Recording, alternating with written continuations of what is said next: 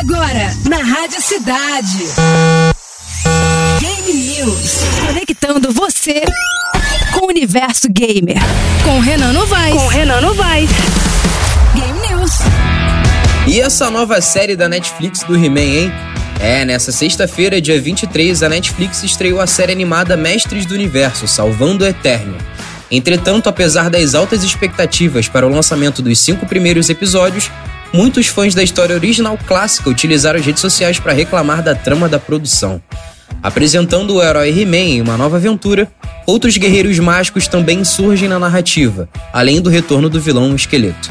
Apesar de existirem diversas sequências de ação extremamente interessantes e frenéticas, há ainda alguns detalhes que não cativaram a audiência, especialmente o plot twist que dá tom à série. A verdade é que na animação o amado He-Man pouco aparece e tem uma participação muito breve, direcionando a história para outros pontos e personagens. Você ouviu na Rádio Cidade Game News. Conectando você com o universo gamer. Com Renan Novaes. Com Renan Novaes.